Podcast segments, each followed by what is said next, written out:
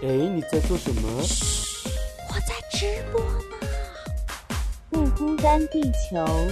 Ready go live！我说老板呀，哎呀呀，可不可以让我有个可以完全放松的角落？这个放松的角落有许许多多弟兄姐妹披着奶茶加进火锅。现在一切都是恩典，上帝竟然说我是他拣选。你看神的慈爱无处不在，全知全能无微不至，不辛不甜不缺不败。哈利路亚！你的烦恼，我的忧伤，好像都一样。单身租房，邻里软弱，跌倒很紧张。我的理想，你的盼望，相信都一样。耶稣门徒彼此相爱，左眼又左光。葡萄还有一句呀，哦，不孤单，地球，因为有你，所以我们完全不孤单。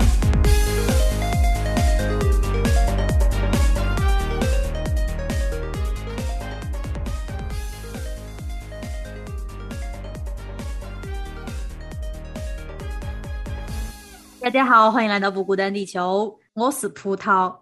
哎，我是吴飞，怎么办？我什么什么方言都不会。听懂了，还好有有能猜到，对。对啊，刚才我就是讲了成都话嘛，因为我们上一集就聊乡愁啦，聊想家，然后就说到了四川这个地方，成都这座城市，然后吴非表现出了特别浓厚的兴趣。我们今天就来聊聊方言好了。好啊。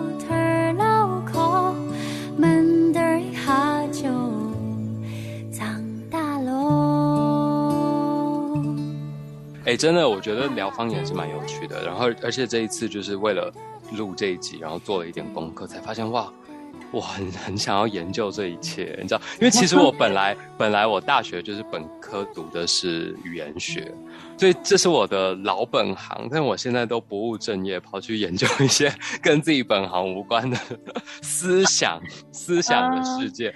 所以我现在哦回来就是刚读了一点语言学的东西，然后整个四川话、成都话的流变，然后我就觉得哇，好精彩哦！我应该来研究这个。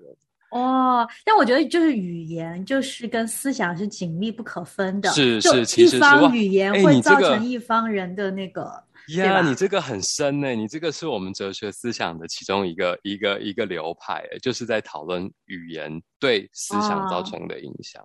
一定有的啦，我自己都可以感受得到。真的就是说，不同语言的人，他们的思维方式，还有他们的文化，因为语言就是一个载体啦，文化的载体。我觉得很多的东西就跟语言息息相关系的。对啊，讲一个小冷知识，就是大家对雪，你看中文里面对雪的描述可能就很贫乏，然后呃。可能就是顶多我能想到的，以我有限的词汇量，在雪啊、霜啊，然后这些比较比较类似这种来形容的。但是像爱斯基摩人的语言系统里面就有十几种的雪，就融什么融化到一半的雪啊，它有一个词。然后呃，从树上掉落的雪有另外一个词。是所以你知道这些就会影响，就那一个地方就是包括交叉影响文化、气候、它生长的环境以及它的语言就会。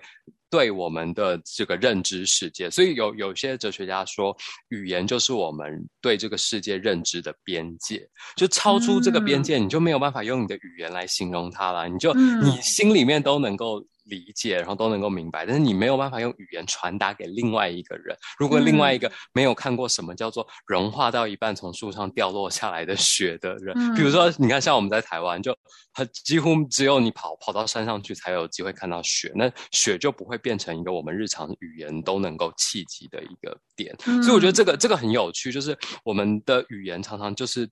我们认知的边界，就是我我最近在读很多书，然后我就发现那些书很多都是从拉丁文翻成英文的。那毕竟拉丁文跟英文还是在就是语言的族谱上比较接近嘛。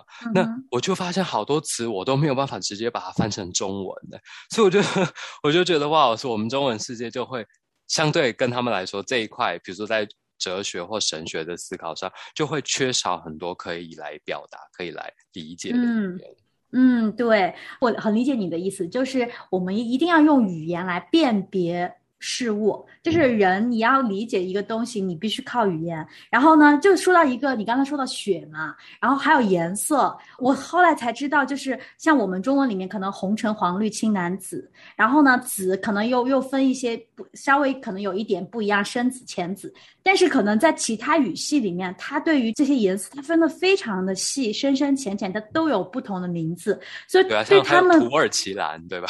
对啊，就是分的很细，在其他语言可能，然后但是他们给我们讲他们的看到的这个颜色，可能就在我们的世界当中没有对应的这个颜色，所以我们其实看到的世界好像都有点不一样。就是语言就是定义了我们可以看到的、可以感知的那个世界，就真的很神奇。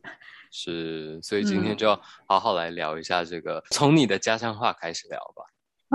好吧，我觉得我都可能没有你了解的这么多，因为我觉得看那些什么这个方言的来源呐，就很枯燥啊，然后就觉得离我好远呐。所以成都话到底、四川话到底从哪儿来的呀？哦，对啊，我查了一下，我觉得非常有趣，因为四川话是非常古老的语言，就是说现代四川话跟古，就是你知道有一整个流变嘛。那最古老的四川话是可以考。据到那个上古时期非汉族语言的古蜀语和古巴语，怎么有点像古巴人讲的语言？但是 就是蜀国跟巴国以前这是两个不同独立的国家嘛。嗯，那后来就是变成所谓的巴蜀土语，我们就不讲复杂的了。但我的意思就是说，其实四川话的来源跟其他我们现在知道的这些其他方言。是很不一样的，是完全不一样的。像现在最主要的，比如说我们能讲到的闽语，就是当然还有分闽北语、闽南语，就闽语，然后粤语、吴语、客语、湘语、赣语、官话这些中原官话，这些基本上全部都是汉语系统下面的。但是四川话不是哎，所以整个四川话跟成都话是是就是保有那些。本来不是汉语，就类似像现在什么西藏语啊，或者是羌族语、蒙古语那种非汉语系统的语言，然后再混合进了这个汉语系统，所以算是一个混血儿吧。难怪讲起来特别好听，对啊，就像混血儿都长得特别漂亮。真的吗？哇哇！我突然就觉得，我感觉啊，长在四川有福了的感觉。是是，你们是一个文化的交汇处。哦，原来是这样。但是我现在就觉得，我们说。的话，你看，大部分说普通话的、说国语的都能听懂啊，就没有吗？我就很多，我就很多都听不懂了。对，对于那种完全没有接受过这个成都话或四川话的人来说，哦，OK，他这里讲到这个巴蜀的这个语言，有哪些字是我们现在还保留的呢？比如说呢？比如说，就是他们叫妈妈有一个叫法是叫姐。这个这个就是汉语系统里面应该完全没有办法就是找到对应的例子的。嗯，四川确实有一些地方，特别是少数民族的地方会这样子叫。然后还有就是刚刚我们讲到，就是有一个叫做夏日暴雨。然后你你要不要为大家读一下成都话？偏东语，对，偏动语，这个中文是这样写，但是就是它这个就是其实是不是来自于汉语系统，是来自于这个啊巴蜀语的。哦，巴蜀语的一些特有词汇，其实还保留在这个现代四川话跟现代成都话里面。哦，好有意思啊！我我现在就突然想到，我们小时候很多说的这些方言，其实都找不到对应的字，我不知道是怎么写，因为我们在学校里所学的写的字是汉语嘛。然后呢，你说的话又你就没有学过怎么写，所以你从小说到大的字，你不一定能写得出来。就就是真的只能找到那个找一个对应字，对对对，对对对对。其实对啊，所以所以这尤其是这种外来，就是说非汉语系统的方言，就是会只能找到那个拟音字来了。哦，OK OK。然后我后来还发现，我就在做做这个功课的过程中，我发现其实成都话跟闽南语就是有一些。很奇妙的相似点，比如说，因为我就发现这是为什么啊？就说你们所谓的川普跟我们台湾人讲的台湾的国语是有一点相似的。比如说，我们都我们都会把那个着声母轻化，就是说，就讲讲白了，就是说这个平翘舌就不分了。就比如说，比如说他这边举的例子就是知道的知和。那个资讯的资，那我们知跟资基本上就不会分得这么清楚啊。对我们也是。对，然后还有另外一个点呢，就是那个 n 跟 n 这两个韵母，我们也不会，这样森林的森跟。得道高僧的那个僧，我们就不会把它分清楚。我们就是基本上在我们里面就是读的是一样。然后我发现成都话也是这样。哎，对，完全一样。然后我因为的音和英文的英就也是对，在我们来说都是同一个一样的。我就说因为英文，然后我就主持的时候，所以我妈才听我的节目评价说你这个普通话还能上节目，就是经常被人吐槽。然后我跟北方的人说这些有这个带后鼻。音的字我说不清楚，他们都会问我：“哎，你说的是这个还是说的那个？”我还要专门强调一下，我才能说出来。对，我就发现，所以其实我们就说，你看语言真的很有趣，就是它是交互，一直在不断交互影响的。所以其实，比如说像我们说的台湾人说的国语，就是受到闽南语的影响嘛。闽南语里面就没有卷舌音，也没有这种 n 跟 n 的这种分别。那像你们也是受到成都话的影响，结果居然是。出奇的相似，就是我们我们都对这这两个音来说，我们都没有把它分别，就是然后，所以我们我们就反而我跟葡萄说话，每次都有一种特别特别这个熟悉的感觉，就跟比起跟那些北方的朋友说话哦，而且我每次剪节目剪到前半段，我的普通话还挺标准的，然后跟你说完差不多十五分钟以后，后半段的节目我就变成川普了。我觉得这个影响真的是很有感染力的，这语言。嗯，就很但是但是我觉得语言没有所谓的标不标准，因为我就像我刚刚说的，语言就是一直不断的在互相交互影响跟流动的，这在语言学里面叫语言的流动性 （fluidity of the language）。所以我觉得其实每一国语言就像就就像。英文来说，英语呢，它也有不同的腔调嘛，有英国腔，有美国腔，有澳洲腔，有加拿大。有我们自你不觉得加拿大的人也有一个自己很奇怪的腔调？然后甚至英国里面还分英格兰跟苏格兰，对吧？那就是没有所谓的那谁是标准的语言。你很难说啊，就是英英国人说的是最标准的英文。对，但我觉得现在反而有点可惜的是，就是呃，反正在国内啦，大家都会统一成一种标准的国语，就所谓的普通话。而且就是像现在小孩子吧，你去学校里查，你要问他你会不会说当地的上海话、当地的四川话，几乎没有小孩子会说了。因为他们上学必须要用普通话，然后回到家。你们小时候不是也是必须要用普通话，但你们还是会说方言。哦不，那个程度是不一样的。我上次回国就是跟小外甥啊、小侄女啊，就是说话，他们都用普通话回我，就完全不会说了。他们能听得懂，然后但是他们完全不说，而且这这在学校里，连课间时间，就是下课的时间，老师都要求说普通话。哇，那跟我们以前的就是一个时期是一样的，真的吗？国语运动，对。哦，就是，然后就现在有一点太过了，有一点，而且家长就为了不影响小孩子学普通话嘛，就是家家里家长也要用再别扭的川普也要用 普通话跟小孩交流，就完全是让小孩没有了这个语言的环境，一个学方言的环境。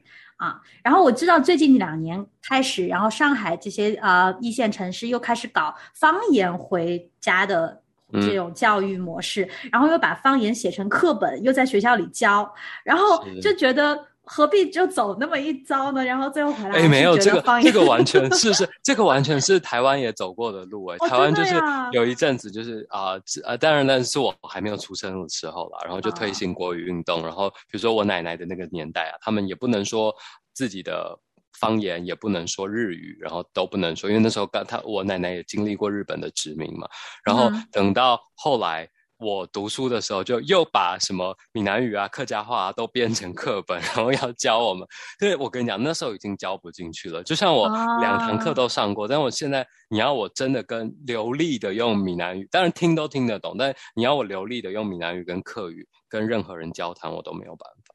就说你现在你们这一代台湾年轻人已经不会讲这些客家话。我觉得这跟这跟地域差异有关。几乎你在北部，就是北台湾。台北啊、新竹啊这些城市，你都找不到任何就是很难找到会说这些流利说方言的人。那你在可能比较南部、南台湾的一些县市里面，你还可以找到一些，但是比例越来越低了。然后大家基本上像你说的，就是他也没有那个场合让他说方言。嗯，看来这真是一个趋势。哎，你听过不孤单地球吗？嗯，不孤单地球是个什么东西啊？让我搜一下。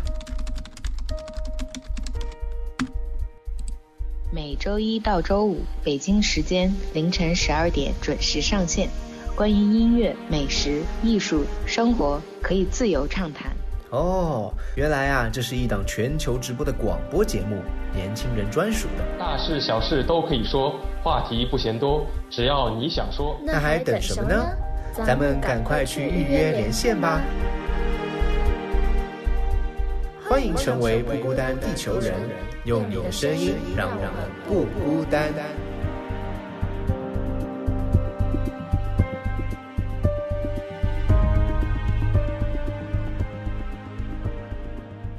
我今天还看到一个关于，就是给你科普中国古代的皇帝，他要听那些大臣的。奏章嘛，他到底怎么听得懂？因为都是来自不同的地区嘛。然后就说，其实从很早，中国很早古代，每一任皇帝都在 做这个大一统语言的这个工作，然后就都是想要把它统一，因为就利于经济的发展啊，然后也利于就各个不同地方的这个文化的交流嘛。然后那个时候就一直在做，但是我觉得就没有一个时代像。如今这样，就真的是到一个地步，就大家已经把自己的语言给忘记了的这这种地步，也是有有好有不好了。就是当然，我们现在就是更方便交流啊，去到哪儿你都可以跟不同地方的人用同一种语言在说话。但是我就觉得好像少了很多的滋味吧。嗯，这确实是。我觉得这个等下我们可以好好聊一聊，就是特别是语言到底为什么会变成这么有这么多种。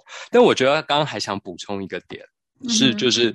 啊，也是闽南语跟成都话的一个相似之处，就是我们都有文白异读的这个系统，你懂听得懂这个这个意思？就是文白异读呢，就是说在汉语里面有一些字，就同一个字会有两种发音，就是文读和白读。文读就是所谓你知道文言的读书的读书音，然后呢。白话文就是你平常跟一般就是市井小民啊，然后平常买菜卖菜讲的话，这样，然后就很有趣。就是其实北京话里面也有一些有文白异读的这个现象。那但是像呃，就是成都话，然后闽南语也有。闽南语我我我所知道的就是，比如说在念数字的时候，一个白话文的念法，就是我们平常最常念的就是机能撒喜狗的气不会告杂，这是一到十。然后呢？但是它有另外一种啊文言的读法，就是意拟散俗，这样就是，但它它念起来就是不一样，就是念诗啊，然后朗诵的语言就是不一样。那比如说像北京话的例子，就是像呃薄片的薄，嗯，就是或者是穿的很薄的这个薄，薄啊，对。然后白话白读音是念薄，但是文言音是念薄，或者是剥虾的剥。文言音是念波，对不对？但是白话文对是念包，然后或者是供给的给，然后它的白读音是念给，就是我把东西给谁。但是比如说我们我们比如说要要比较文言，说我给予你这样东西，你知道那个那个用词就是会会不一样。然后或者再举一个例子，就是呃削苹果的削，那它文读的时候是要念削。真的吗？对 对，哇！突然觉得要好好重新学习 说普通话的感觉。哦，是，就就蛮有趣。所以我们有时候会有一些这种呃。一字多音的情况下，其实就是就是会有这种。那我刚刚讲到就是语言的来源，我觉得也很值得讨论。就像葡萄说的，就是好像大家都讲同一种语言是最方便的嘛，最省时的。但是 我们就想起圣经里面的故事，就是从巴别塔开始，为什么会大家都讲不同的语言？然后。